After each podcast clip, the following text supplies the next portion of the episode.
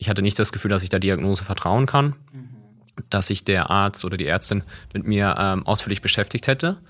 Ähm, aber daraus kann ich auch wenig, wirklich wenig einen Vorwurf machen, weil die Ärzte halt unter einem bestimmten Zeitdruck auch arbeiten ähm, und dann oftmals halt zur Physiotherapie verwiesen worden ist, ohne aber eine klare Diagnose gestellt zu haben und ohne eine klare Therapieanweisung für mich. Das heißt, habe mich da schon sehr verloren gefühlt.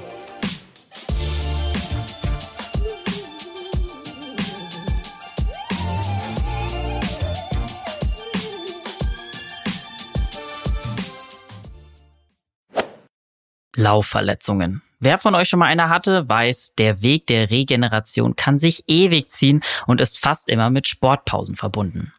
Unser heutiger Gast und Gründer der Reha-App Exact Health, Philipp Beodell, ist Ultra-Trail-Läufer und litt bis vor kurzem ebenfalls unter einer Laufverletzung. Im Podcast teilt er nicht nur seine lange Odyssee mit uns, sondern auch, warum es überhaupt so weit kommen konnte und wie die Verletzung und darauf folgende Sportpause sein Mindset veränderten. Tja, und wie kam Philipp endlich an eine korrekte Diagnose und fand seinen Weg raus aus den Schmerzen? Das verrät er uns in der Folge, zusammen mit seinen persönlichen Tipps für einen gesunden Wiedereinstieg. Viel Spaß beim Hören. Hi, hier ist Elliot aus der Achilles Running Redaktion und ich freue mich heute wieder hier im Studio den Podcast aufzunehmen und zwar mit Philipp. Willkommen Philipp, wie geht's dir? Hi Elliot, äh, vielen Dank, ich freue mich auch hier zu sein. Cool. Ähm, ja, du bist ja zufällig endlich gerade in Berlin. Gerade wohnst du ja gar nicht hier, sondern in Mexiko. Wie mhm. ist es, äh, gerade wieder in Berlin zu sein? Erstaunlich ist es wärmer äh, hier als in Mexiko. Was Crazy.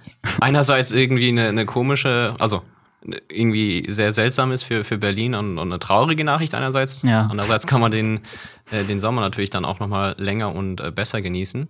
Ähm, aber das war schon die große Überraschung, wie, wie ausgedörrt Deutschland auch ist ähm, wo man das eigentlich von Mexiko erwartet hätte. Ja, total. Aber du lebst gerne in Mexiko? Ansonsten? Ja, also Mexiko, sehr schönes Land, äh, sehr schöne Kultur, äh, nette Menschen. Also mhm. diese Gastfreundschaftlich, äh, Gastfreundschaftlichkeit ist, ähm, ist schon legendär und äh, kann ich nur bestätigen. Und ähm, auch das Essen. Ähm, sehr variiert. das finde ich auch sehr wichtig. Wie ist das Essen? das Essen ist, ist wirklich sehr gut. Und äh, anders als man das aus Berlin, aus dem mexikanischen Restaurant kennt, äh, das von äh, von oft äh, indischen äh, Köchen geleitet wird. Ähm, doch ähm, kann ich nur empfehlen. Mexiko Krass. ist ein Besuch wert. Du hast erstmal entlarvt, ähm, in Berlin ist die mexikanische Küche nicht authentisch. Oftmals nicht, ja. Okay.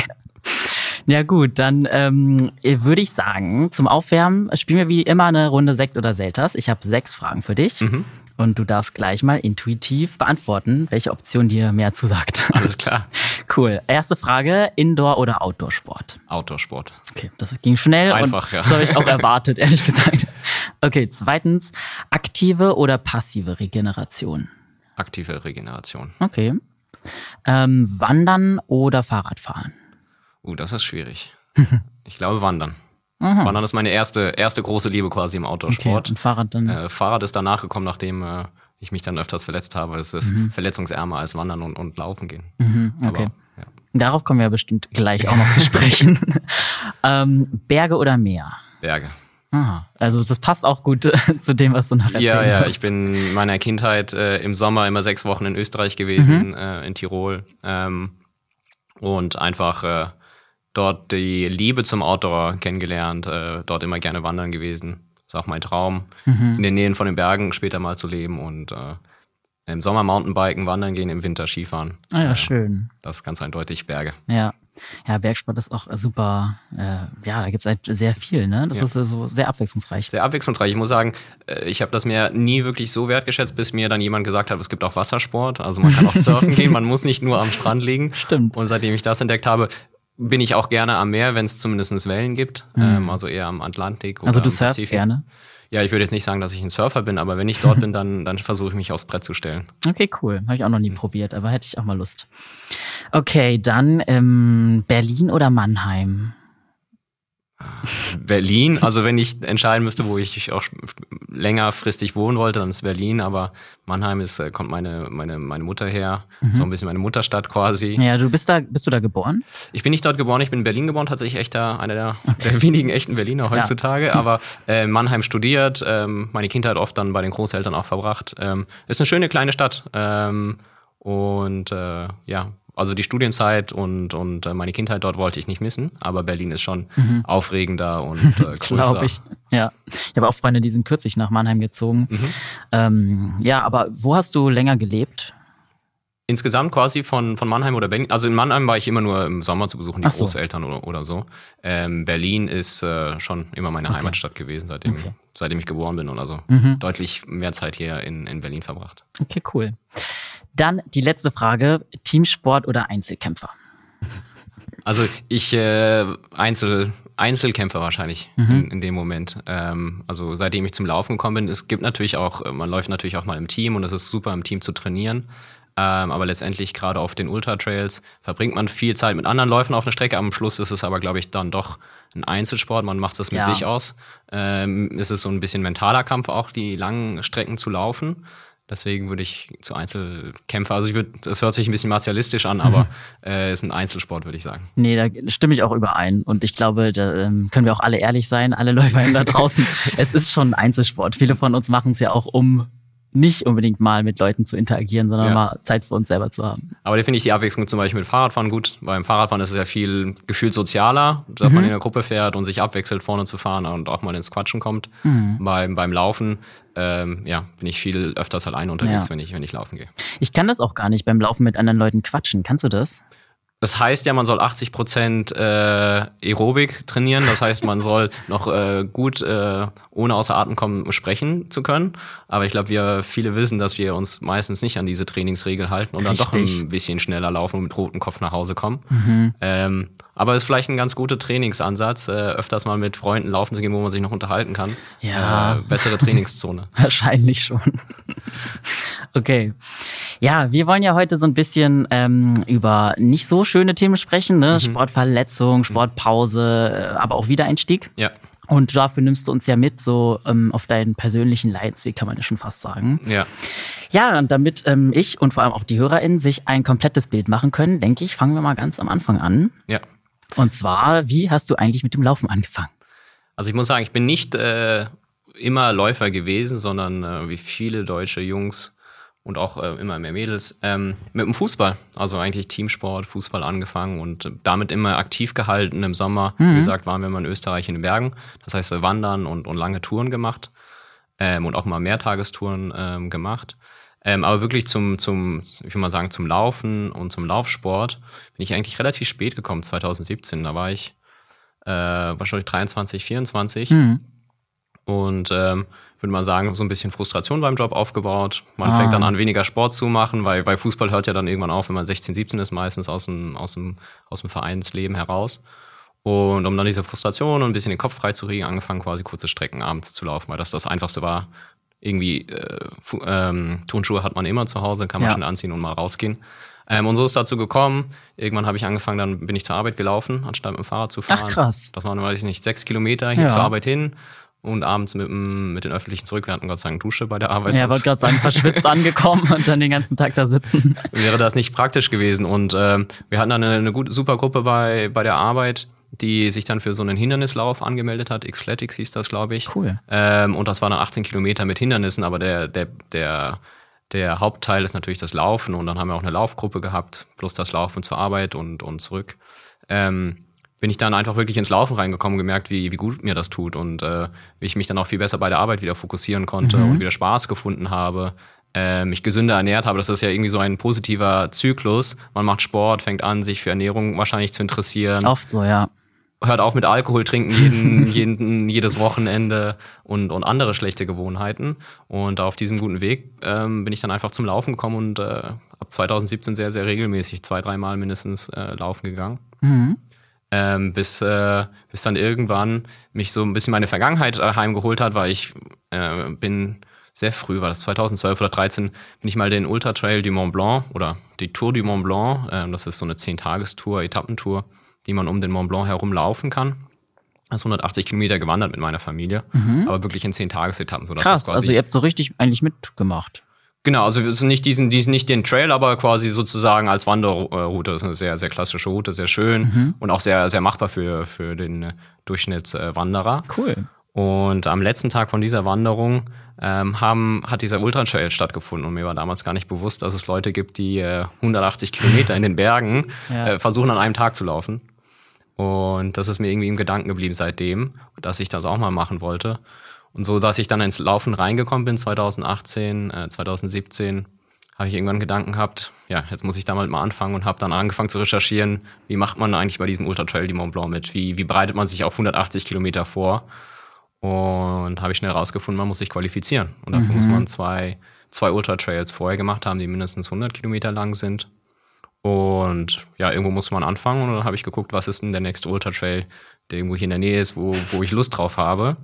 Und habe ich mich 2018 irgendwie in einer Nebel- und Nachtaktion meinem Ultra Trail in den Dolomiten in Italien angemeldet. Ja, verrückt. Ähm, aber lass uns mal noch mal einen kleinen Schritt zurückgehen, ja. weil das ja super schnell ging bei dir. Ja. Also 2017 hast du angefangen mit dem Laufen. Genau. Hattest dann ähm, ja, eine coole Gruppe irgendwie, ne? Warst super motiviert. Und mhm. da hattest du noch gar keine, ähm, also da hattest du noch nicht den Wettkampfgedanken, dass du dir jetzt irgendwo anders nein. bei einem Halbmarathon oder so anmelden wolltest. Das nein, nein, nein. Also das war wirklich eher so ein Wettkampfgedanken unter, unter Freunden, dass man mhm. dann bei diesen Hindernislaufen dabei ist. Aber das ist ja auch ein sehr gemeinschaftlicher Sport, dass nicht wer als erstes irgendwie den Hindernislauf macht, sondern dass du den als Gruppe beendest. Mhm. Das ist irgendwie, glaube ich, auch der Spruch ist ein Team, ein Ziel. Ja. Ähm, das heißt, das war sehr einfach ein Team-Effort und dann ging es darum, dass alle irgendwie da mitmachen können und alle das beenden. Und äh, so bin ich da auch rangegangen. Ja. Ähm, und wie gesagt, Trainingsvolumen damals war vielleicht so maximal 30 Kilometer in der Woche. Ähm, um es einfach sich fit zu halten und hat auch noch ein bisschen Oberkörpersport gemacht, um halt mhm. auch über die Hindernisse da Hindernisse rüberzukommen. Okay, aber das ist gut. Du hast dann also nebenbei auch wirklich so Stabi gemacht. Du hast nicht nur, du bist nicht nur gelaufen. Ja, also Stabi so im Sinne vom Lauftraining war wahrscheinlich eher nicht, sondern eher so Klimmzüge und okay, äh, aber Liegestütze. Genau, Zumindest genau, so Core-Training und sowas. Bisschen was dabei, genau. Okay. Ähm, und äh, hast du irgendwie, bist du einem Trainingsplan gefolgt oder hast du das so komplett selbst organisiert alles? Also in diesem Zeitraum war das komplett selbst. Also dann wusste ich, dass man zwei, dreimal laufen gehen sollte. Ähm, ich meine, ich bin wahrscheinlich dann einfach immer so durchschnittlich zu schnell gelaufen, so wie, wie das jeder, viele Laufanfänger machen, quasi ja. einfach äh, so schnell man kann die fünf bis acht, zehn Kilometer laufen mhm. und danach komplett K.O. sein. Äh, so ungefähr kann man mein Training damals beschreiben. Okay. Ja. Und hast du die schon getrackt, deine Zeiten und deine Pace? Ähm, ich meine, ich habe irgendwann da eine Garmin gekauft ähm, und angefangen damit zu tracken, aber auf Strava war ich auf jeden Fall noch nicht. Mhm. Ähm, also so rudimentär habe ich, äh, aber es war noch nicht so, wenn ich es gab ja dann irgendwann mal einen Zeitpunkt, wenn man aus dem Haus gegangen ist und die Garmin nicht dabei hatte, dann hat es sich gar nicht lohnt, laufen, wenn man es nicht tracken konnte. Mhm. Äh, damals war es noch nicht so, also bin ich auch ohne Uhr mal laufen gegangen. Okay. Äh, das war wirklich noch äh, ja sehr freizeitlich und, und sehr nicht mit einem Wettbewerb, Wettbewerbsgedanken dahinter. Okay. Und das wurde dann anders, als du angefangen hast, für den Ultra Trail zu trainieren? Oder bist du da auch entspannt rangegangen? Nee, da bin ich schon ein bisschen organisierter. Also nachdem ich diese Nacht- und Nebel-Aktion hatte, dann, das war im Sommer, Herbst 2018, also gut neun Monate vor dem Ultra Trail, in dem ich mich angemeldet hatte, im Sommer 2019. Ähm, habe ich schnell gemerkt, also 60 Kilometer in den Bergen mit, mit 4000 Höhenmetern waren das, glaube ich, äh, ist schon was anderes, wenn ich jetzt aktuell nur 30 Kilometer in der Woche laufe. Klar. Und habe ich gedacht, da musste ich jetzt wirklich mich professionell im, im, im, so gut es möglich irgendwie vorbereiten.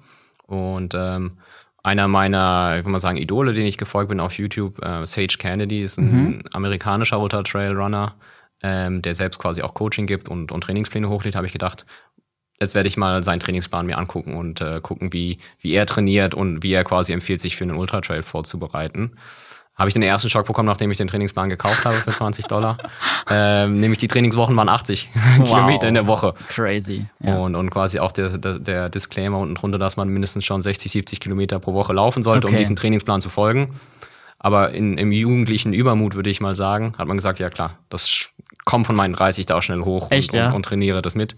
Ich habe nicht sofort 80 Kilometer Trainingswochen gehabt, aber ich habe es zumindest so periodisiert. Ich hatte dann mein Intervalltraining, mein, mein meine, ja, wie heißt es, Hillruns, also ähm, auch den Hügel rauf, mhm. rauf und runter laufen, meine Longruns. Habe das dann wirklich so versucht zu periodisieren, wie das in dem Trainingsplan war, aber halt bei geringerem Volumen, vielleicht bei 50 bis 60 Kilometer die Woche anstatt den 80, 90, die im Trainingsplan standen. Ja, aber du hast zu dem Zeitpunkt in Berlin gelebt, oder?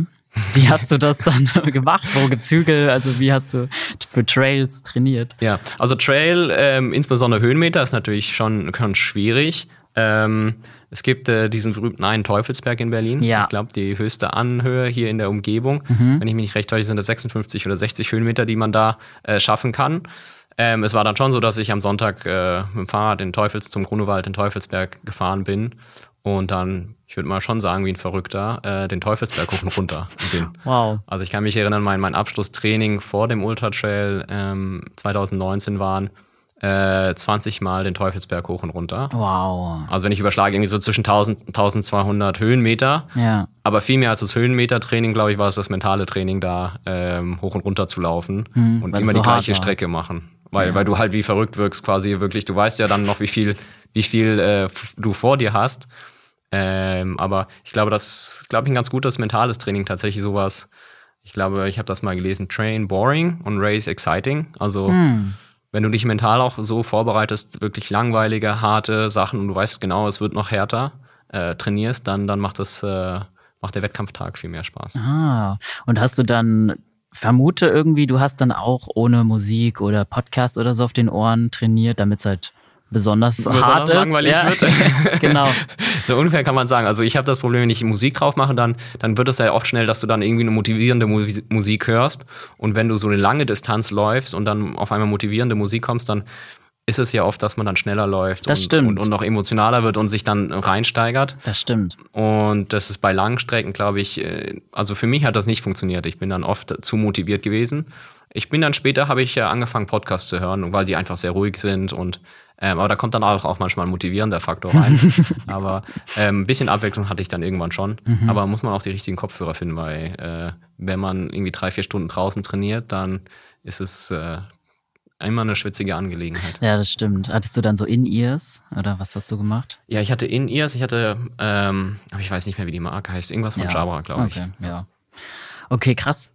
Ähm, aber du hast es dann auch ohne was auf den Ohren gut ausgehalten. Also irgendwie dafür, dass du erst relativ kürzlich mit dem Laufen angefangen hattest, hattest du da schon immer so einen, ja, du konntest dich gut festbeißen, oder? Ja, also ich würde mal sagen, festbeißen und ein Dickkopf sein, würde man, würden viele meiner Freunde unterschreiben.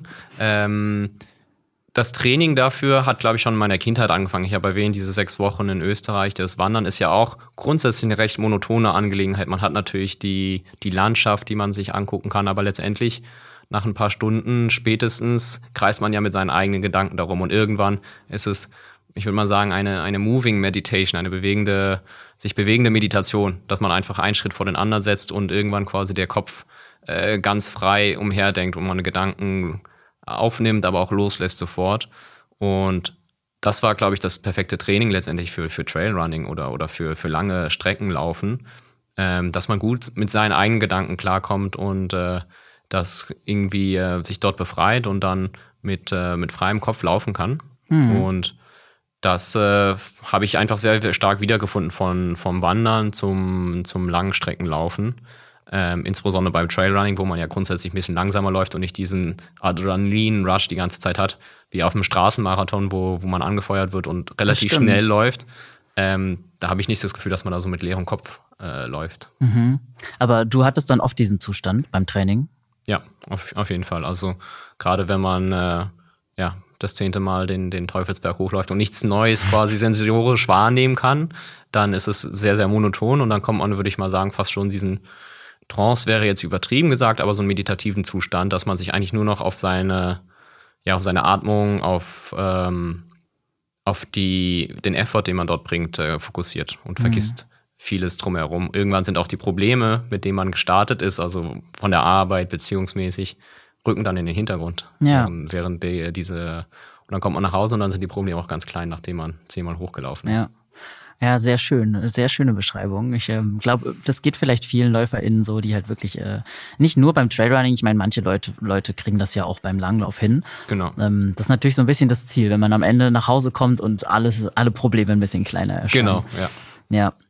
Ja, cool. Und ähm, wie bist du dann weiter vorgegangen? Also wie bist du am Ende, ja, wie hat sich das Training weiter gestartet, bis du dann endlich äh, ja, am Wettkampf teilgenommen hast? Genau, also das Training ist eigentlich relativ problemlos verlaufen. Man hat man dann immer natürlich wieder dieses Zwicken und Zwacken dort und merkt quasi, wo man quasi ein bisschen zu viel gemacht hat. Dann macht man mal eine Woche Pause. Ich habe aufgenommen, also vorher habe ich das nie so wirklich äh, regelmäßig gemacht, Yoga aufgenommen.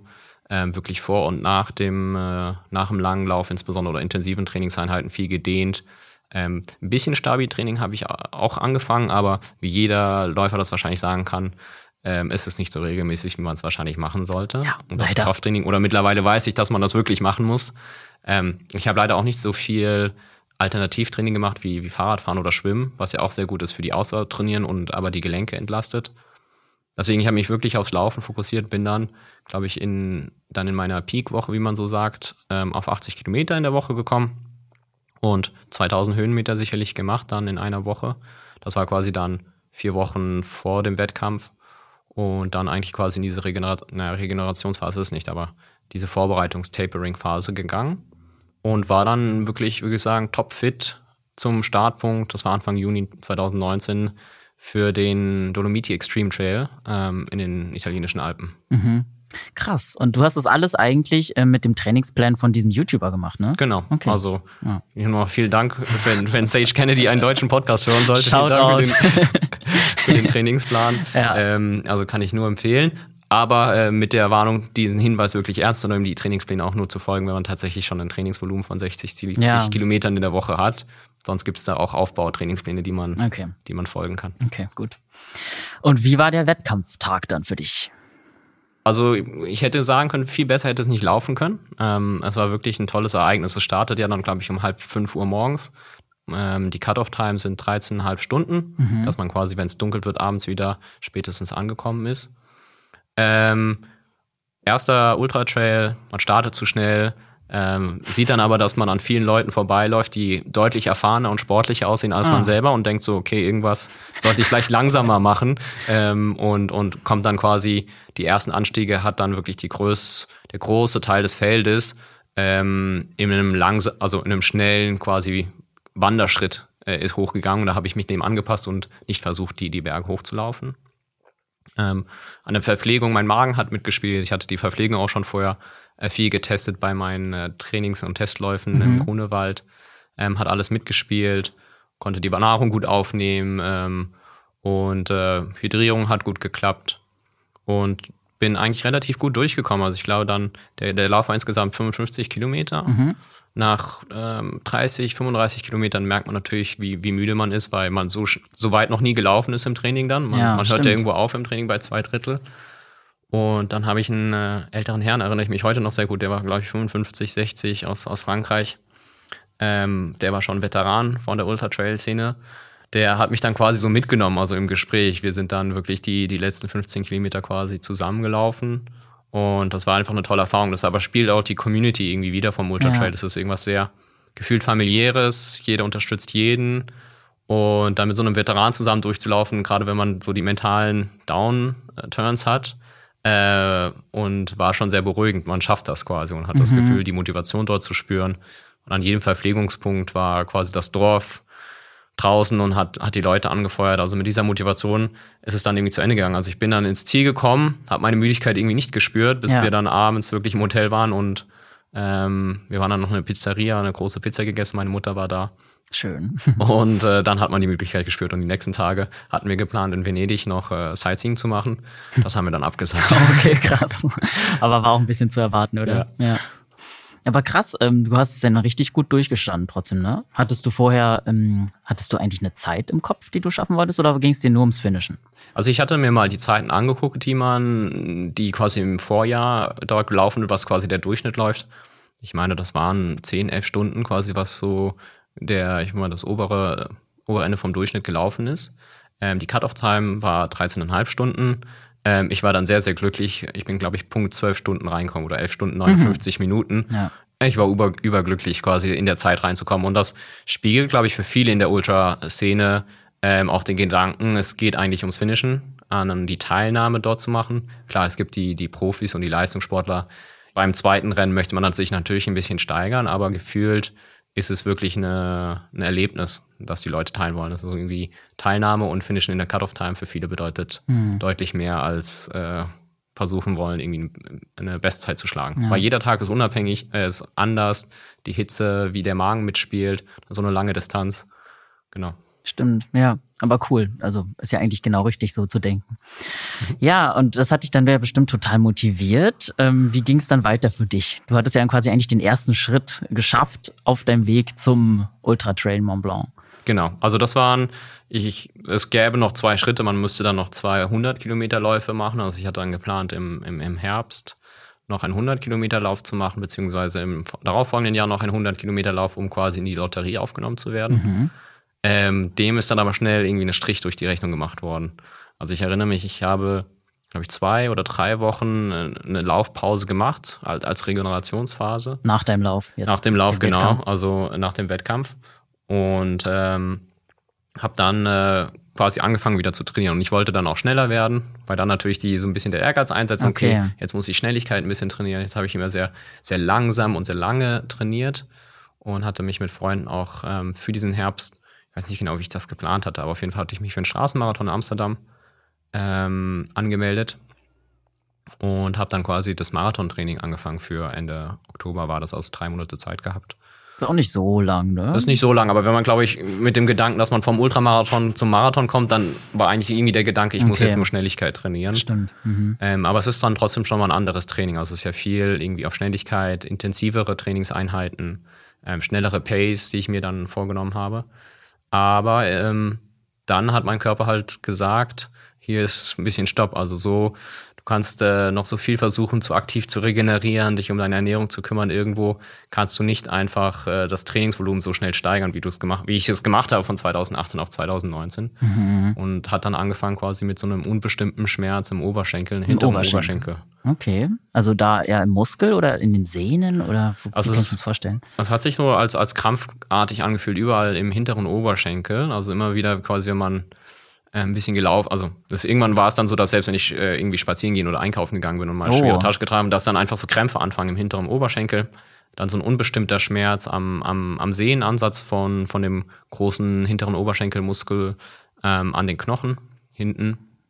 Und wurde dann auch also Später war diagnostiziert als Oberschenkeltendinopathie. Ah, das habe ich noch nicht gehört tatsächlich. Das ist letztendlich eine chronische Überlastung vom, ah. von der hinteren Oberschenkelmuskulatur. Mhm. Das ist, wenn man quasi so ständig und dauernd diese Muskulatur überlastet, dann degeneriert die Sehne, die den Muskel mit dem, mit dem Knochen äh, dort verbindet. Mhm. Und das ist ein Degenerationsprozess, der, ja, der einfach durch ständige und chronische Überlastung äh, kommt. Das ja. ist nichts gerissen, aber quasi die, diese Sehne ist degeneriert und hält nicht mehr quasi die Belastung stand. Mhm. Und äh, die Diagnose ist nicht ganz so leicht hinzubekommen und die Reha, die Reha ist äh, noch umso schwieriger, wenn man keinen genauen Plan hat und nicht versteht, wie man diese Regeneration angehen muss. Okay, shit. Ähm, und das kam dann schleichend, nehme ich mal an. Oder ist es dann von einem Tag auf den nächsten passiert? Wie genau hat sich diese Verletzung angebahnt? Also Tendinopathien oder diese chronischen Überlastungen, das ist ja die, die, die, die häufigste Tendinopathie oder Tendinitis ist im, in der Achillessehne. Also Ach, passend zum Achilles also, running. Achilles Tendinitis ist ja irgendwie so ähm, die, die häufigste Art dieser Verletzung von der Sehne, die, die überlastet ist. Ähm, das ist im Gegensatz zu einer Zerrung oder zu einem Riss in der Muskulatur kein plötzlicher Verlauf. Also du hörst nicht irgendwie einen Schlag und, und einen stechenden Schmerz auf einmal mhm. beim Laufen, das typisch für eine Zerrung oder ein Riss ist sondern es ist halt eine schleichende Überlastung. Das heißt, äh, am Anfang denkt man, man kann das noch rausdehnen oder rausmassieren. Ähm, oftmals wird es auch besser, das wär, wenn man sich aufwärmt und quasi die ersten Schritte gegangen ist und ähm, auch mal der Plantarfaszitis ist, ist das ähnlich, wenn man die ersten Schritte gegangen ist und ähm, sich aufwärmt oder den ersten Kilometer gelaufen ist, dann wird es besser, weil sich dann alles aufwärmt und ähm, es elastischer wird und ähm, dann, dann spürt man den Schmerz oft mal nicht. Und dann kommt er aber erst wieder am nächsten Tag. Mhm, okay. wenn, wenn die Muskulatur sich wieder quasi abgekühlt hat und ähm, die Degradation quasi weiter äh, voranschreitet. Ah. Das heißt, bei mir war das sicherlich nach dem, sicherlich habe ich das vielleicht auch schon mal vor dem Ultramarathon gemerkt. Ähm, aber dann war es genauso, wenn ich mich aufgewärmt hatte und dann gelaufen bin, dann hat es sich besser angefühlt. Also es war irgendwie schwer zu unterscheiden, ob es das ein Muskelkater oder so ein unbestimmter Schmerz Ach ist. Ach so, okay, tricky, ne? Ja, also ja. sehr tricky. Und so fängt auch äh, die Achilles-Tendinitis äh, mhm. häufig an. Ähm, oder fast immer an, dass man nicht genau merkt, ist das jetzt wirklich ein, ein langwieriges Problem. Ähm, aber als Faustregel kann man sicherlich sagen, wenn das mehr als zwei Wochen dauert und nicht weggeht, auch wenn man länger mal Pause macht, dann hat man sicherlich ein, ein Problem, eine chronische Überlastung und muss das irgendwie äh, systematischer angehen. Und ich habe sicherlich dann noch vier, fünf Wochen, nachdem ich quasi gemerkt habe, irgendwas stimmt nicht mehr ganz, immer wieder weiter trainiert, mal Ganz wieder Pausen gemacht. Nee, ich habe schon runtergefahren und, und Pausen gemacht und versucht zu massieren, Wärme, Kühle, also alles, was man irgendwie so im Internet mal finden kann, was man mal ausprobieren sollte bei, bei Muskelbeschwerden. Sicherlich auch mal Franzbandwein rauf, äh, Okay. rauf gemacht. Also ich hatte alles, was man da irgendwie zu Hause machen konnte. Und äh, genau, ist aber nicht besser geworden. Mhm. Also du hast am Anfang quasi so Hausmittel ausprobiert, hast irgendwie im Internet ein bisschen recherchiert und das dann so versucht, selber zu behandeln. Ja. Und das ist ehrlicherweise, wir ähm, haben später jetzt, wenn wir über Exact Health auch sprechen, ähm, auch mit äh, Nutzer äh, ähm, Interviews angefangen und gemerkt, dass viele Läufer genau so ähnlich handeln. Also die ersten drei Wochen, sagen wir mal, sind die YouTube-Wochen. Ach krass. So, wenn quasi die ersten Symptome einsetzen, dass viele Läuferinnen wirklich die ersten drei Wochen selber im Online suchen, was können sie machen, ähm, noch nicht sich bereit fühlen, quasi zum Arzt zu gehen. Das ist vielleicht ein bisschen, ähm, entweder hat der Arzt auch keine Zeit oder sie wissen, wie, wie viel Hassel das sein kann, dorthin Ja. zu gehen und versuchen das quasi selber zu behandeln. Und genauso war mein Weg. Ich habe, glaube ich, vier, fünf Wochen versucht, das selber zu behandeln. Ja, ich glaube, das wäre bei mir genauso. Also Ja. ich hatte auch schon mal eine ähm, Verletzungsfall, ist nicht durchs Laufen passiert, sondern Mhm. ähm, ich hatte eine Weile äh, Oberkörpertraining und so gemacht. Also ich war eher so im Kraftsport unterwegs, Ja. bevor ich mit dem Laufen Mhm. angefangen habe. Und ähm, ich hatte dann so eine, es ist auch bis zum heutigen Tag weiß ich nicht genau, was es war, aber es ist so mit dem Nerv hat das zu tun und das ist bei einer Liegestütze passiert, bei dem HIT-Workout, Mhm. Ja. weil da natürlich ist man da schnell überlastet ähm, äh, wenn man nicht gut aufgewärmt ist und so. Ne? Das kann halt schnell passieren, auch gerade bei so Homeworkouts. Ja. Und das hat auch relativ lang gedauert, bis ich dann mal zum Arzt gegangen bin, ähm, weil man einfach denkt, ein bisschen, ein bisschen Regeneration wird schon reichen, ne? Und genauso ist es, also genauso geht's wahrscheinlich den meisten Leuten. Und man hat ja auch meistens nicht so einen speziellen Ansprechpartner, ne? So ein Arzt, Ärztin des Vertrauens, von dem man weiß, ähm, die Person kennt sich damit aus und kann mir jetzt sofort helfen. Ist schwierig, es ist ein komplexes Feld. Also Ja. wenn man, ich glaube, Ober, ich beschäftige jetzt mich mit dem Thema Verletzungen wahrscheinlich seit drei Jahren. Mhm. Ähm, selbst auch quasi noch einen Online-Physiokurs gemacht. Nicht, dass ich jetzt einen irgendwie vergleichbaren kannte mit, mit einem lizenzierten Physiotherapeuten, aber es ist einfach ein sehr breites Feld und Laufverletzungen, Kraftsportverletzungen ähm, sind sehr, sehr unterschiedliche Themen und sehr viel, das Wissen entwickelt sich auch schnell weiter. Das stimmt. Je nachdem, welches Training man macht, äh, ist es recht komplex, die Diagnose zu stellen, aber auch die klaren Handlungsempfehlungen zu geben. Und dementsprechend, wie du sagst, weiß man nicht genau, an wen man sich wenden soll, weil der Hautarzt dann typischerweise auch nicht die, die klare Empfehlung hat und dann noch eine Überweisung machen muss zum Orthopäden oder zum Sportarzt. Ja, richtig. Das war bei mir auch so. Also meine Hausärztin konnte mir auch nicht wirklich helfen. Die meinte halt so, ja, es ist, glaube ich, nichts Schlimmes. Und äh, ja, dann war man irgendwie so schlau wie am Anfang. Ja, ich war dann Ja. tatsächlich in der, in der Phase bei vier oder fünf Orthopäden und Sportärzten hier in Berlin. Also Fünf. Wow. und habe sicherlich drei verschiedene Meinungen gehört, aber die, die einzige Handlungsanweisung, die alle gegeben haben, war halt, man soll zwei Wochen mal Pause machen Aha. und dann gucken, wie es geht, wenn man wieder einsteigt. Ähm, also das war quasi sehr generisch Ja. und, und in der, also durchschnittlich, glaube ich, habe ich gelesen, dass Orthopäden haben acht Minuten Zeit für einen Patienten, Wow.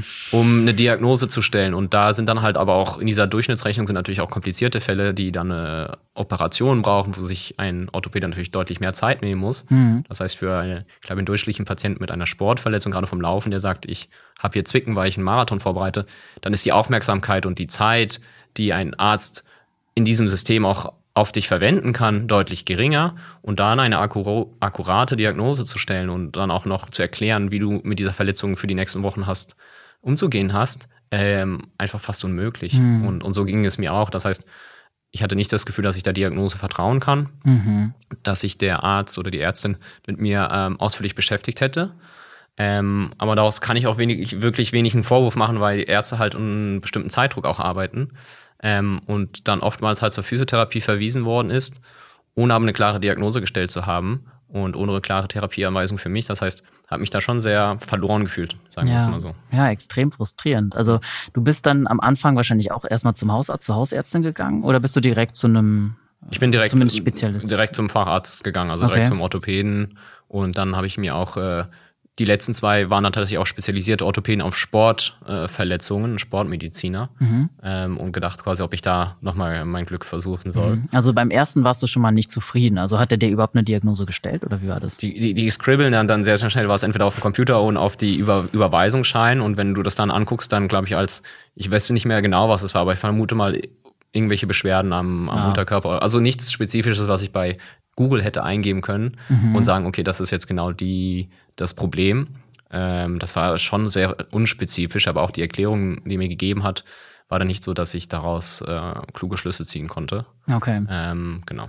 Und dann bist du weitergelaufen.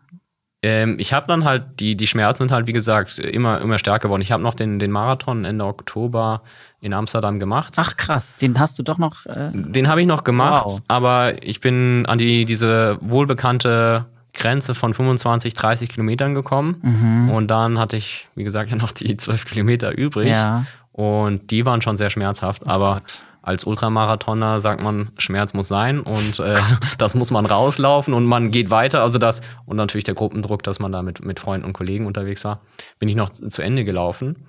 Krass. Aber man sieht das, äh, auf meinem Strava gucke ich das manchmal dann noch an, nostalgisch, wie meine Splits quasi waren bis äh, 25, 30 Kilometer unter fünf Minuten und dann irgendwann sechs Minuten 30, sieben Minuten. Also da, das war, war dieser, nach dem Marathon war klar, jetzt muss ich mich um diese Verletzungen ernsthaft kümmern Ja. und hatte natürlich auch dann keinen Wettbewerb erstmal über den Winter Mhm. und habe dann komplett runtergefahren, um zu gucken, ob das hilft Mhm. ähm, und, und wie, wie ich mit dieser Verletzung umzugehen habe. Hm, Runtergefahren heißt, dass du es komplett eingestellt hast oder ähm, noch einmal die Woche oder so trainiert Ich glaube hast? noch ein oder zweimal so fünf Kilometer, was damals für mich komplett runtergefahren hieß. Ähm, und ich habe dann Schwimmen angefangen, ähm, bin auch immer gerne schwimmen gegangen. Ist ja auch so eine sehr monotone äh, Oh, Sportart, passt. wo man seine Bahn vor sich herziehen kann. Also ich bin dann schwimmen gegangen. Da benutzt man auch die, die immer so ein Poolbuoy zwischen die Beine geklemmt, dass Ah. man die Beine nicht benutzt, ähm, um eigentlich quasi die, die äh, aerobische Fitness hochzuhalten. Mhm. Und ähm, nebenbei hast du dich dann auch weiter äh, informiert oder wie, wie Genau, also ich, ich glaube, im, im Juni war ja der Ultramarathon, da haben die Schmerzen angefangen. Ich habe sicherlich im August, September angefangen, die ersten Sportärzte und Orthopäden zu besuchen. Aber jeden Termin, den man ausmacht, hat man eine Wartezeit gerne von drei bis vier Wochen. Ähm, ich bin zumindest gesetzlich versichert und in Berlin äh, Ja. ist das doch recht schwierig. Und die Wartezeiten sind eigentlich immer länger geworden, je spezialisierter man quasi gesucht hat für, für irgendwie Fachspezialisten für Laufverletzungen oder so. Ja, das klar. geben die ja manchmal in ihren Online-Profilen an, dann sucht man in den Foren, wer in Berlin da geeignet sein könnte. Und das hat sich bestimmt bis, bis Weihnachten dann hingezogen, wo ich dann diese vier, fünf ähm, abgeklappert habe und mal wieder versucht, auch Ansätze, die ich online gefunden habe, auszuprobieren. Und ja, dann waren wir schon am Ende des Jahres. Ich hatte mein, mein, mein Training relativ stark runtergefahren und trotzdem ist die Verletzung quasi äh, immer stärker geworden. Stärker geworden sogar. Ja. Also es ist nicht nur stagniert, sondern ist nicht, nicht nur stagniert, sondern stärker geworden.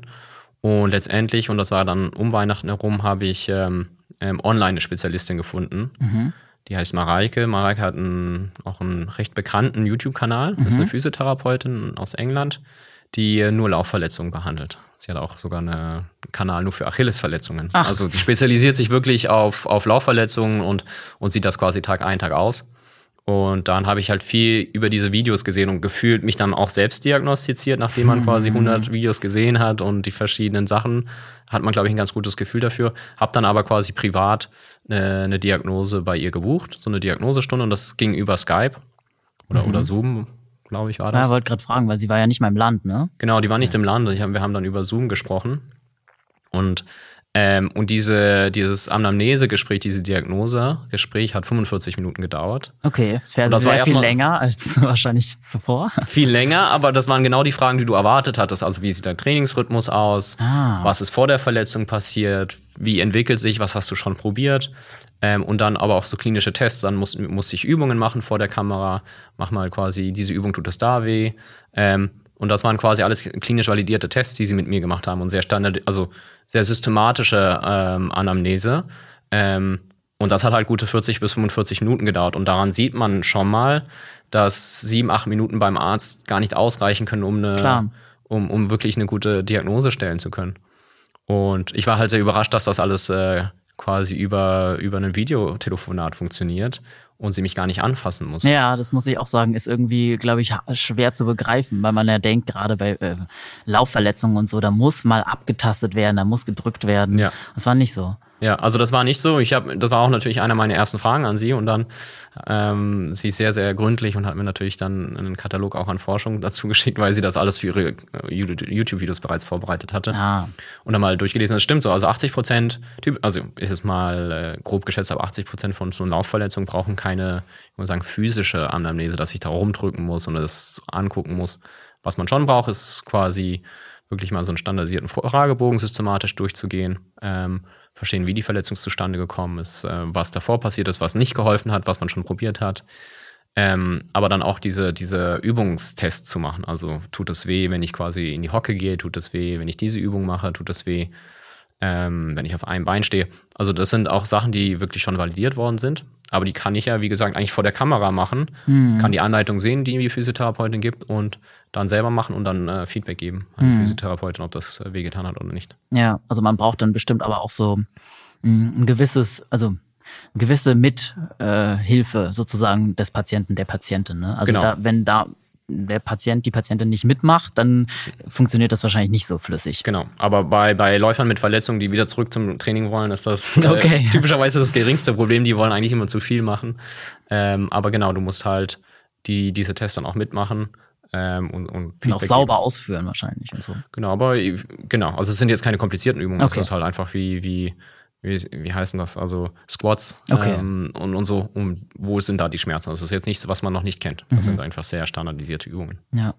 Und all die äh, Physios und Ärzte, bei denen du vorher warst, die konnten das nicht diagnostizieren, richtig? Du hattest bisher keine Diagnose von dem, was es jetzt eigentlich ist. Ich hatte unterschiedliche Diagnosen, okay. aber ich bin dann nochmal durchgegangen durch meine ja? Techniker Krankenkasse-App, wo die verschiedenen Diagnosen drin standen. Niemand hat gesagt, dass eine eine Oberschenkeltendinopathie ist. Okay, und hat Sinn. sie das gesagt? Sie hat mir das dann äh, ausführlich quasi in einen Bericht geschickt ja. und ähm, gesagt, das, sind, äh, das ist die Diagnose und ähm, dann angefangen quasi einen Trainingsplan zusammenzustellen. Sie hat den dann quasi für dich gemacht. Genau, also ja. sie arbeitet dann auch als Trainings, also als, als Physiotherapeutin, als also quasi okay. so wie quasi Krankengymnastik, so ein mhm. Krankengymnastiken Trainingsplan. Also es ging jetzt nicht um das Lauftraining an sich, sondern äh, es war ja noch eine akute Verletzung, sondern mhm. es ging mhm. wirklich um die Anfangsrehabilitation. Also welche Kraftübungen muss ich machen? Und das war sehr variiert. Das sind dann Kraftübungen fürs Bein, ähm, die dann so genau auf meine Verletzung äh, abgestimmt sind. Äh, sind aber auch Stabilisationstraining, weil wenn du deine Core-Muskulatur trainierst, dann entlastest du auch andere Muskulatur, dann musst du an dein, an dein Gleichgewicht arbeiten, weil all das quasi ähm, präventiv wirkt, aber auch jetzt schon die Muskulatur entlastet, die verletzt ist. Mhm. Ähm, aber du musst vor allem halt Anreize setzen für die verletzte Muskulatur, ähm, wieder zusammenzuwachsen, in meinem Fall, oder ähm, einfach, dass das verletzte Gewebe quasi durchblutet wird und, und sich regeneriert von selber. Also man unterstützt letztendlich mit diesen leichten Kraftübungen, die immer stärker werden, die Selbstheilungskräfte der, der Muskeln. Und fandest du es schwierig, die Übungen quasi nachzumachen, die sie dir da geschickt hat, ohne dass sie die quasi jemals in person vormachen konnte? Nein, das war, also sie hatte damals quasi das mit, mit, mit Übungsvideos äh, verschickt und dann so. eine detaillierte Anleitung. Und wir haben das auch für Exact Health auch recherchiert, dass ähm, der Lerneffekt von äh, Übungsvideos mit, mit Anleitungstext deutlich höher ist als ähm, der Lerneffekt, wenn ich bei einem Physiotherapeuten die Übung einmal vorgemacht bekomme und dann korrigiert mhm. werde Ach vor so, Ort. weil man sie nicht mehrmals auch anschauen kann und so, ne? Genau, also wenn ich nach Hause komme und dann zwei, drei Tage später die Übung nochmal machen muss, dann. Das macht Sinn. Wenn ich mir das angucke und genau äh, irgendwie sehe, ähm, auch die Anleitung dazu bekomme, was ich achten muss, dann äh, ist der Lerneffekt höher und ich führe die Übung typischerweise korrekter aus, als wenn ich sie nur einmal vor Ort gelernt habe. Krass. Und war das eigentlich, also diese Verletzung, ist das eigentlich eine sehr seltene Diagnose? Oder lag das jetzt, dass die anderen das nicht diagnostizieren konnten, wirklich daran, dass sie sich nicht die Zeit nehmen konnten? Ähm, es ist nicht so häufig wie eine Achilles-Tendinitis ähm, oder eine Plantarfaszitis, aber es ist schon äh, eine Läuferverletzung, die sehr, sehr häufig ist. Ja, mhm. also gehört, ich würde mal sagen, unter den Top 20 Laufverletzungen Ach so, schon doch. mit dabei. Ja, okay. Ja. Also jeder Mensch, der sich irgendwie mit Läuferverletzungen auskennt, könnte diese Diagnose kennt, kennt man und, und könnte man diagnostizieren. So. Ähm, es ist nicht, auch nicht so häufig wie eine Oberschenkelzerrung, die, okay. die noch häufiger ist, aber diese, diese chronische Degeneration ist schon ist keine, keine seltene Krankheit. Mhm, okay. Also du hast ja vorhin schon angesprochen, dass du während der Zeit dich total alleingelassen gefühlt mhm. hast, ne, bevor du sie gefunden hast. Ja. Ähm, ja, war das dann eine krasse Erleichterung für dich, dass du endlich eine handfeste Diagnose hattest und auch jemanden, der dir dann äh, ja so ein bisschen mehr, ein bisschen mehr ne, die Hand gereicht hat? Ja, also dass das, das wirklich also die Diagnose ist, ist eine Sache, aber ich glaube auch diesen äh, konkreten Trainingsplan an der Hand zu haben. Also ein bisschen nicht beschreibtes Licht am Ende vom Tunnel zu haben. Also diesen Einbruch, wenn man quasi von, und ich bin ja auch kein Profisportler oder irgendwie, das war nicht Mittelpunkt meines Lebens, mhm. der, des Laufens, aber trotzdem ein wichtiger Teil. Nach, nach der Arbeit am Wochenende ähm, einfach quasi mal die mentale Gesundheit zu fördern, indem man dann quasi diesen Stress und Druck abbaut und gleichzeitig aber auch viel mit Freunden drüber spricht. Der Freundeskreis äh, sind dann viele Läufer dabei gewesen. Man trifft sich auch zum Sport machen. Und wenn das auf einmal wegfällt durch so eine Verletzung, Klar. dann ist das äh, schon ein großer Wegfall von sozialen Leben und man, man hat auf einmal die gleichen Probleme, aber man kann nicht laufen gehen, um sie quasi zu vergessen oder zu verarbeiten. Und das war, hat man sich schon alleine gefühlt. Und die das Licht am Ende des Tunnels quasi im Trainingsplan zu haben und zu sehen, der ist irgendwie so strukturiert aufgebaut. Man hat ein Gefühl, ich kann irgendwo hinarbeiten und ich weiß ungefähr, wann ich wieder laufen gehen kann. Also bei so, so diesen Reha-Plänen ähm, sind das typischer sechs, sieben Stufen, ähm, die wir jetzt auch anbieten, ist, dass du in den ersten Stufen machst du halt so das erste Regenerationstraining und darfst natürlich nicht laufen gehen, typischerweise, oder das, das, das Volumen sehr, sehr stark runterfahren. Aber da du dann einen Ausblick hast nach zwei, drei Stufen, wenn du das ähm, schaffen kannst, diese Übung durchzuführen, und das schaffen andere Leute, und hier, hier ist der Weg dazu, wir helfen dir dabei, dann äh, kannst du zurück zum Laufen kommen. Das, das motiviert die Leute, das hat mich motiviert, dabei zu bleiben und dann wirklich ähm, einen Ausblick zu haben, wann ich wieder laufen gehen kann. Mhm, ja, krass. Ich meine, einerseits natürlich hast du die physische Belastung der Verletzung, aber die psychische ist ja natürlich auch total groß. Also wie du gerade beschrieben hast, ja. äh, wenn da auch noch viel Soziales dann am Ende wegfällt, belastet einen das ja doppelt.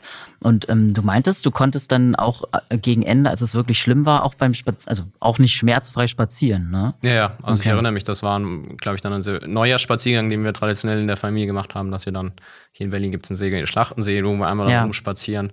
Das sind, glaube ich, nur drei Kilometer. Ja. Aber nach der Hälfte habe ich gesagt, ich muss, äh, muss hier stoppen und äh, erstmal eine lange Pause machen, bis ich dann quasi irgendwie zum nächsten Ausgang und dann bis ich mich mit dem Auto abholen.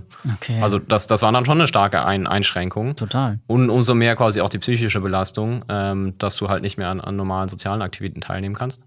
Aber sobald, und ich kann mich ganz genau erinnern, sobald ich quasi dieses, diese ersten Trainings und Workouts von, von dem, diesem Reha-Plan gemacht habe, und gemerkt habe, ich kann erstens, ich mache wieder ein bisschen Sport, also auch wenn das manchmal 20 Minuten einfach nur Kniebeugen sind oder ganz leichte Form oder mal auch ein Core-Workout, das irgendwie sehr äh, weit weg fühlt sich vom Laufen. Ich mache halt mhm. halt wieder Sport und habe wieder ein bisschen eine Routine drin und dann merke ich, okay, ich kann jetzt sogar die Intensität ein bisschen steigern. Und äh, lustigerweise fühlt man sich nach den ersten Workouts, wenn die halt richtig gestaltet sind, auch deutlich besser. Weil wenn man ein bisschen Bewegung reinbekommt, auch um die verletzte Stelle herum, das sensibilisiert oder desensibilisiert, desensibilisiert ein bisschen den Schmerzen ja. oder, oder, häufig, sodass sich die, der Schmerz nicht mehr so stark anfühlt. Das heißt, man kommt viel, viel schneller quasi zurück ins Leben und in das aktive Leben. Mhm. Und zu welchem Zeitpunkt waren das nochmal? Wo sind wir gerade vom Jahr her? Wir sind jetzt äh, Ende 2019. Also okay, so um ja. Weihnachten äh, neu herum da mhm. habe ich angefangen, meinen mein, quasi den Trainingsplan aufzunehmen. Ja. Und das war aber auch der Höhepunkt quasi meiner Schmerzen. Okay. Und ab dann ging es dann quasi wirklich schnell bergauf. Nach zwei, drei Wochen habe ich gemerkt, dieser Trainingsplan schlägt an. Krass. Das ich merke, fix. dass meine funktionelle Kraft im Oberschenkel stärker wird. Meine Schmerzen sind desensibilisiert. Ich kann wieder ah, quasi mich bewegen. Also sicherlich Ende Januar konnte ich auch wieder einkaufen gehen und mal ein bisschen schwerere Einkaufstüten tragen. Okay, krass. Und auf welchen Zeitraum war das allgemein ausgelegt, dieser Reha-Plan? Also, das ist bei, bei vielen Verletzungen so, auch bei, bei einer Plantarfaszitis, Achilles, äh, Tendinitis ist, man sagt, also typischerweise können das 16 Wochen sein, mhm. ähm, aber das hängt immer davon ab, wie früh erkenne ich das und wie früh ähm, halte ich mich dann auch an die entsprechenden Therapieempfehlungen. Wenn ich eine, wenn ich eine Plantarfaszitis verschleppe und, und auch monatelang, was oftmals bei einer Plantarfaszitis möglich ist, mhm. ähm, dann drauf trainiere, dann könnte es gut mal auch ein Jahr irgendwie Reha werden.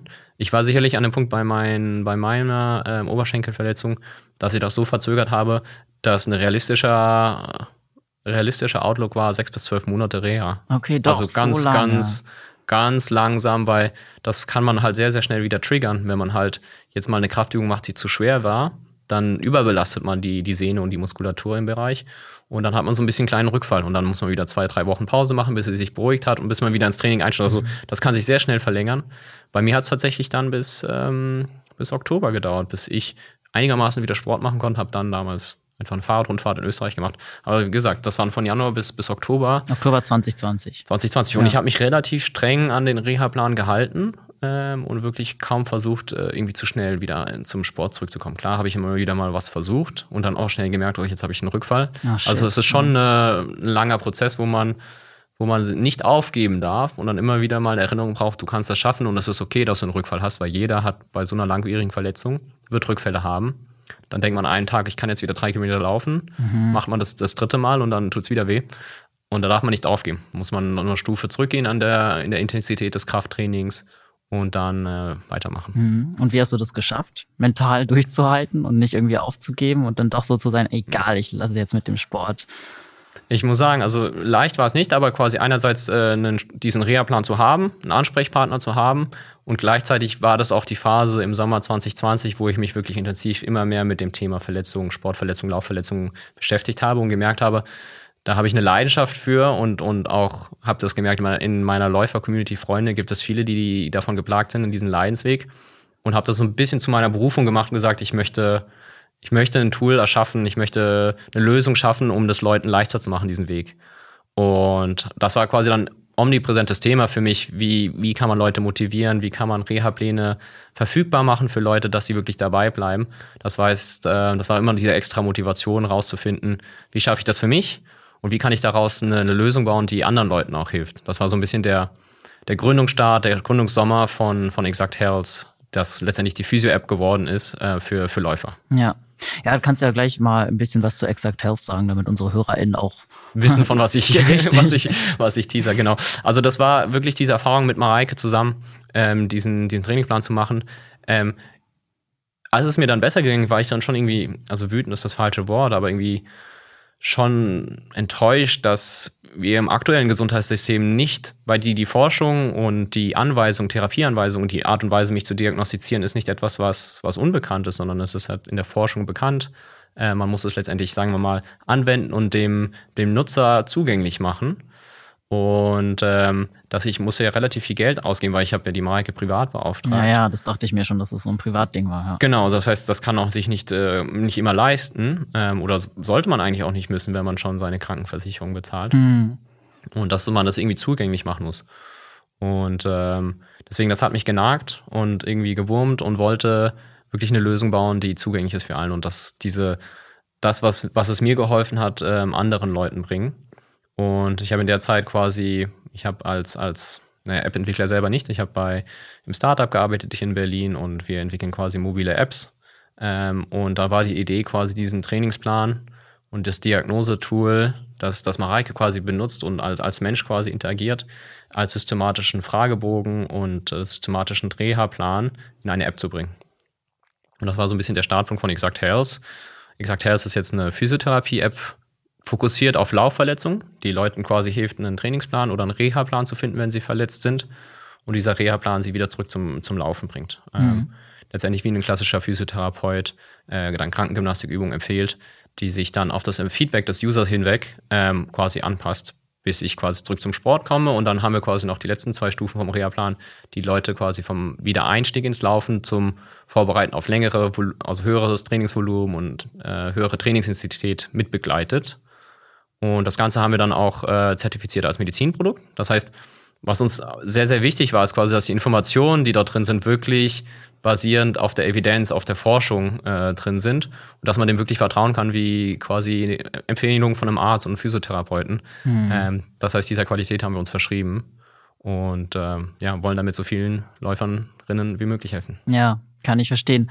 Ähm, Gerade auch da du es selber durchgemacht hast, äh, macht mhm. natürlich Sinn. Aber es ist cool, dass du irgendwie zumindest so die Passion dafür hattest, dann anderen. Leuten damit auch irgendwie ja helfen zu wollen und mhm. nicht nur für dich allein äh, ja irgendwie frustriert geblieben bist und ähm, dann gar nichts daraus gegaint hast im Endeffekt. Ne? Ja. So ist ja zumindest was entstanden, was hoffentlich anderen hilft. Genau, ja. ja.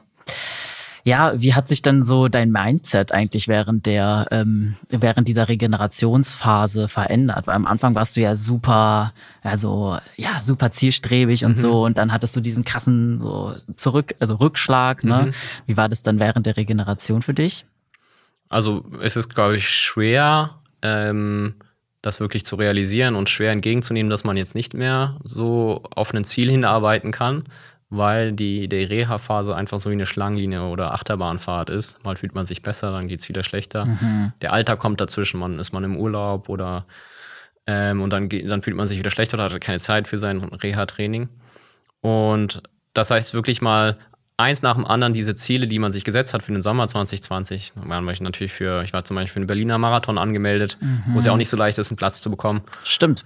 Dann ist Corona dazwischen gekommen, aber quasi dann so langsam realisieren, dass man diese Ziele abschreiben muss und letztendlich äh, nicht versucht, auf Krampf dahin zu arbeiten, ist nicht leicht. Ähm, da braucht es manchmal, ich will mal sagen, es hat wahrscheinlich zwei bis drei Rückfälle gebraucht. Ach ja. Bis ich realisiert habe, okay, jetzt mal keine Ziele stecken, okay. im Sinne von Wettkampf oder, oder nächsten, nächsten Lauftermin oder so.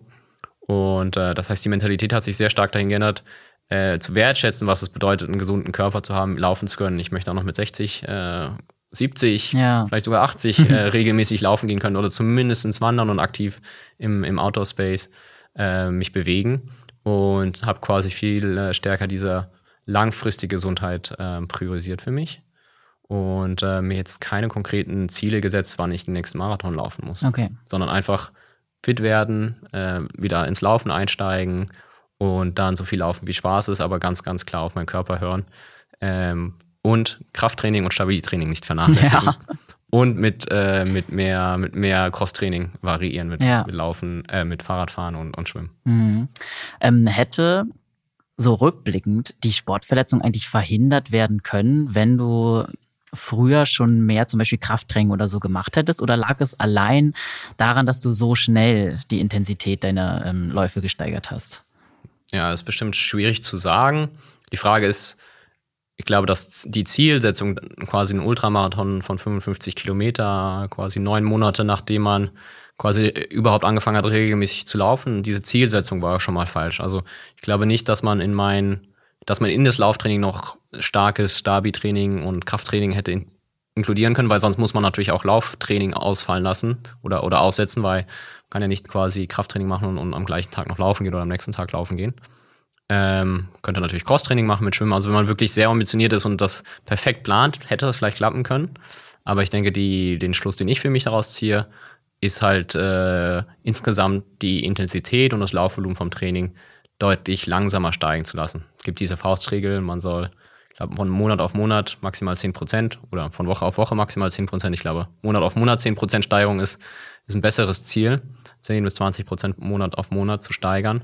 Ähm, daran würde ich mich jetzt viel strikter halten, auch wenn es nur eine, eine, keine wissenschaftliche Regel, ja. sondern eher so eine, so eine Läufer-Community-Regel ja, ist. So eine Vorgabe. Hm. Würde ich, äh, würde ich mich daran viel stärker halten und anstatt 55 Kilometer, der Dolomiti Extreme Trail hat auch einen kleineren, also eine kürzere Strecke, die sind 35 Kilometer oder so. Okay. Das wäre ein realistisches Ziel wahrscheinlich gewesen. Ja. Ähm, und das hätte ich, äh, würde ich jetzt auch wieder so machen, quasi wenn ich den nächsten Berglauf mache, äh, würde ich mit dem kleinsten anfangen mhm. und gucken, wie der funktioniert und ein Jahr später dann auf eine längere Distanz ja, gehen. Sehr viel gesünder. In welcher Phase deiner Regeneration bist du gerade? Ist die jetzt abgeschlossen mittlerweile? Ja, ich habe äh, letztendlich mehrere Regenerationsphasen verschiedener Verletzungen gemacht. Die Tatsache ist, wenn man quasi ja dann so eine lange Verletzung auskuriert, ähm, selbst wenn man dann quasi Reha-Training macht, spezifisch für diese Verletzung, man versucht natürlich auch die anderen Körperteile zu stärken. Trotzdem ist man nicht so aktiv und so stark, wie man wie man es vorher äh, war, insbesondere wenn man gerade noch in der Reha ist. Und wenn man dann auf die Idee kommt, zum Beispiel ähm, seinem Familienmitglied beim Umzug zu helfen in den sechsten oh, Stock, Gott. dann ist man vielleicht noch nicht so bereit, auch wenn man es früher gewesen wäre. Und dann habe ich mir 2021 äh, nochmal linkes Knie verletzt. Oh, shit. Und äh, dann nochmal eine neue Reha gestartet, dann mhm. deutlich erfahrener, das heißt, die Reha ging auch viel schneller. Das heißt so, bin jetzt seit Anfang 22 ähm, einigermaßen wieder fit, quasi von der Reha und bin jetzt gerade so in, äh, in der Stufe Einstieg ins Lauftraining zusammen quasi mit, äh, mit intensiverem Kraft-, Kraft und Präventionstraining. Mhm. Und äh, hoffe, dass ich ab nächsten Jahr dann quasi wieder so Strecken vom Halbmarathon dann laufen kann. Okay. Und durftest du dann zwischen diesen beiden Verletzungen teilweise wieder Sport machen? Also die erste war ja abgeschlossen. Dann ja. konntest du wieder trainieren. Ja. Dann kam dummerweise das mit dem Knie. Ja. Und dann. Genau, also ich hatte 2020 schon im Oktober, nachdem ich die ersten zehn Monate Reha für, für meinen Oberschenkel abgeschlossen hatte, auch eine Fahrradtour gemacht, habe mich dann ein bisschen mehr aufs Fahrradfahren ähm, konzentriert und, und vielleicht ganz kurze Läufe gemacht und wandern gegangen, mhm. ähm, bis dann quasi die Knieverletzung kam. Also das ist ja, diese Reha ist oftmals die ersten zwei Intensitätsstufen, wie wir sagen, im Reha-Plan, sind oftmals, dass man wirklich wenig oder gar nicht laufen sollte. Das hängt aber wirklich auch von der, ähm, vom Grad der Verletzung ab und welche Verletzung man genau hat. Weil keine Bewegung ist nicht immer gut, weil man muss sich bewegen, um wie gesagt, andere Verletzungen vorzubeugen und, und hilft auch der Durchblutung und im Allgemeinen fit halten. Muss halt nur gucken, welche Bewegung genau man machen kann. Oftmals sollte man dann aufs Fahrrad oder aufs Schwimmen umsteigen ja. in der Phase. Und das heißt, darauf habe ich mich eigentlich fokussiert. Ich war jetzt ein wenig laufen, aber viel, viel anderes Sport gemacht. Okay. Oder vieles übertrieben, aber anderen Sport gemacht. Mhm. Und jetzt könntest du quasi mit dem Laufen wieder einsteigen. Genau. Also mhm. jetzt dieser Einstieg ins Lauftraining ist äh, in, in der Reha-Stufe. Es gibt typischerweise wird so eine Reha-Phase sechs, sieben Stufen unterteilt. Ich bin jetzt auf Stufe vier. Das ist Einstieg ins Lauftraining, wo man dann eine Minute äh, läuft, zwei Minuten geht, eine okay. Minute läuft. Das dann sechs Wiederholungen. Und wenn das gut läuft, dann macht man nächste Woche das siebenmal. So in dieser Phase bin ich jetzt quasi, okay. dass ich eine Minute joggen kann, zwei Minuten gehen, um wirklich zu testen, dass mein Knie und meine Oberschenkel ähm, und alle anderen Teile des Körpers, die vielleicht geschwächt worden sind in dieser langen Reha-Phase, auch wirklich mitmachen. Mhm. Und was hast du so ja, mitnehmen können aus der Zeit der Sportpause, der Regeneration? Was würdest du anderen LäuferInnen ähm, für Tipps geben, die jetzt auch mhm. gerade in einer ähnlichen Phase sind, wo sie jetzt eine Pause gemacht haben mhm. und jetzt wieder mit dem Wiedereinstieg beginnen wollen? Ich würde einfach empfehlen, Ziele langfristiger zu setzen. Und, äh, und äh, langfristige Ziele heißt für mich irgendwie in fünf Jahren zu sagen, ich möchte vielleicht mal 100 Kilometer laufen oder ich möchte in zwei, drei Jahren vielleicht einen Marathon laufen und nicht irgendwie auf ähm, auf Krampf fürs nächste Jahr sich schon ein Ziel zu setzen und ähm, ganz langsam im, im Lauftraining einzustarten, nicht zu schade zu sein, Gehpausen zu machen zwischendurch, ähm, das Volumen wirklich nicht mehr als 10% Woche auf Woche, besten Monat auf Monat zu steigen und auf den Körper hören. Aber ich denke, viele Leute, die eine Laufpause ähm, gemacht haben, aufgrund von einer Verletzung, sind sich dann dessen bewusst. Man muss genau hinhören und merken, es gibt auch andere Teile des Körpers, die jetzt schwächer geworden sind in der Zeit. Das heißt, da kann auch eine Verletzung woanders aufkommen. Also nicht nur auf diese eine Verletzung, die man hatte, fokussieren oder auf diesen einen Körperteil. Das heißt, da würde ich sagen, Spaß am Laufen, Ziele langfristig setzen und genau, genau auf den Körper hören. Mhm, ja. Und dein Mindset hat sich schon verändert in der Zeit, oder? Würdest du sagen, was, genau. ja, was hat die Sportpause in deinem Mindset sozusagen bewirkt? Also ich habe gemerkt, wie wichtig Laufen und Sport äh, für mich ist in meinem allgemeinen Lebensglück und, ähm, und das quasi zu bewahren, heißt halt einfach, nicht unbedingt so ambitionierte kurzfristige Ziele zu haben, die das dann dazu führen können, dass man halt komplett ausgenockt ist quasi für, ja. für einen längeren Zeitraum. Also das habe ich für mich gemerkt und dadurch einfach ein bisschen langfristiger gelernt zu denken. Und äh, ja, Stabi und Krafttraining werde ich nicht mehr vernachlässigen. ja, ein Plädoyer auf Stabi und Krafttraining. Kann man eigentlich nur wiederholen. Ich glaube, fast in jeder Folge gibt es diesen einen Part, wo wir darauf nochmal hinweisen, weil das ja. echt nicht zu unterschätzen ist. Ja. Aber man muss, man, muss, man muss eine Routine finden, man muss äh, vielleicht eine App finden, vielleicht einen Trainingsplan. Ähm, wir bieten mittlerweile auch eine Prävention oder kommt diesen Monat bei uns ein Präventionsplan raus, wo wir quasi spezifisches Kraft- und Stabi-Training für, für Läuferinnen anbieten. Cool das aber auch variiert, dass quasi die Übungen äh, sich austauschen und dass man die Intensität dann steigern kann, dass man irgendwie von Stufe 1 auf 3 äh, kommen kann mit, mit unterschiedlichen Zwischenstufen. Und ich glaube, das ist wichtig. Man braucht halt, Läuferinnen sind ja, haben wir oft ein bisschen ambitioniert und wollen, wollen Fortschritt machen, dass man nicht immer die gleichen Übungen macht, sondern dass man auch Fortschritte macht und merkt, ähm, und wenn man das, so einen Präventionsplan zum Beispiel folgt und eine Abwechslung drin hat, dann macht es einigermaßen mehr Spaß. Man merkt aber auch die Auswirkungen aufs, auf auf die, das Laufen. Weil wenn man viel bessere Chormuskulatur hat oder Kraft in den Beinen aufbaut, in der Fußmuskulatur, ähm, dann macht das Laufen, glaube ich, mehr Spaß. Man bleibt verletzungsfrei, aber man fühlt sich auch stärker und schneller. Ja. Ähm, und das, ich glaube, da kann man auch dabei bleiben, anstatt irgendwie so immer die gleiche, vielleicht dann langweilige Routine machen, die man dann irgendwann auslässt, weil ja. weil man auch keinen Fortschritt merkt. Richtig, ja. Also Abwechslung ist da auch ganz wichtig, stimmt. Mhm. Stimme ich überein. Ja, ähm, hast du dir, also wir haben ja kurz über Ziele gesprochen, mhm. aber vielleicht nochmal zum Abschluss. Wie genau gehst du jetzt persönlich vor? Was für Ziele hast du dir gesetzt? Hast du dir überhaupt welche gesetzt? Weil du willst es ja jetzt ein bisschen anders angehen als am Anfang. Ja, ich habe auf jeden Fall ein langfristiges Ziel. Ähm, ob ich das jetzt vor fünf Jahren festlege, aber zwischen fünf und zehn Jahren, ich würde immer noch gerne irgendwann diesen Ultra Trail du Mont Blanc mhm. laufen. Das ist ja so ein bisschen die inoffizielle Weltmeisterschaft des, des Trailrunning. Das sind 180 äh, Kilometer. Das heißt, ich sage mal zehn Jahre hier, um mich auch öffentlich festzulegen. Also zehn Jahre cool. wäre mein Ziel, da einmal mitlaufen zu können. Das heißt, in den nächsten fünf bis zehn Jahren muss ich dann quasi auch wieder in der Form sein, äh, Ultra Trails laufen zu können. Und die nächsten fünf Jahre ist dann darauf aufgelegt, einfach wieder diese Fitness aufzubauen, dass man auch Marathon laufen kann, dass man dann quasi den Absprung auf das Ultra-Trail-Niveau äh, äh, dann hat oder die Ausdauer hat. Und das heißt einfach generell jetzt erstmal fit werden. Und das kann man mit vielen Sport erreichen. Das muss jetzt nicht nur Laufen sein. Laufen finde ich immer noch hm. meine Lieblingssportart. Das ist so leicht und schön und man kriegt den Kopf frei, ähm, hat keine großen Vorbereitungen zu treffen. Aber ich baue auch ganz andere Sportarten jetzt ein. Äh, ich gehe Bouldern oder Schwimmen, Fahrradfahren. Diese Kombination zu haben. Wenn man diese Grundfitness aufgebaut hat, dann ist man auch äh, viel abwechslungsreicher ähm, und äh, also hat einfach die Prävention von, wenn man wieder stärker ins Laufen einsteigt. Ja, ja, cool, super. Ich wünsche dir auf jeden Fall auch sehr viel Erfolg ähm, bei deinem Wiedereinstieg, vor allem auch viel Geduld, ne? Und äh, dass es diesmal alles, ähm, ja, dass es diesmal sehr viel gesünder funktioniert und dass du vor allem auch den Spaß am Laufen dir beibehältst. Genau. Wir haben ja jetzt schon sehr viel über Exact Health geredet mhm. und viel über deinen äh, eigenen persönlichen Weg. Ähm, erzähl doch mal unseren HörerInnen noch, wo sie dich beziehungsweise deine Arbeit online finden können. Genau. Also die Exact Health App gibt es auf jeden Fall kostenlos runterzuladen im Apple Store und im Google Play Store, also für Android und iOS. Ähm, gleichzeitig kann man uns aber auch folgen auf äh, Instagram, also folgt uns auf Instagram unter Exact Health, ähm, auf Facebook und YouTube ähnlich, wenn ihr uns dort eingibt. Ähm, dort findet ihr dann immer oder präsentieren wir in, interessante Infos und Tipps zu Reha von Laufverletzungen, Prävention von Laufverletzungen, aber im Kern ist quasi die Exact Health App das, äh, womit wir Läuferinnen helfen wollen. Und äh, auch schon getan haben. Also ich glaube, über 20.000 Läuferinnen haben bereits ihre Laufverletzungen äh, mit uns äh, behandelt. Und äh, genau. Top. Ja, das verlinken wir auf jeden Fall in den Show Notes. Und ich ähm, sage vielen Dank, Philipp, dass du hier warst, dass du ähm, ja so offen und ehrlich mit uns über deine persönliche Geschichte geredet hast und ja deine ganzen Erfahrungen mit uns geteilt hast. Sehr gerne. Vielen Dank für die Einladung. Sehr gerne. Und wenn euch da draußen die Folge gefallen hat, freuen wir uns, wenn ihr uns auch mit einem Abo und einer 5-Sterne-Bewertung supportet. Ansonsten hoffe ich, wir hören uns bald. Bleibt gesund und keep on running.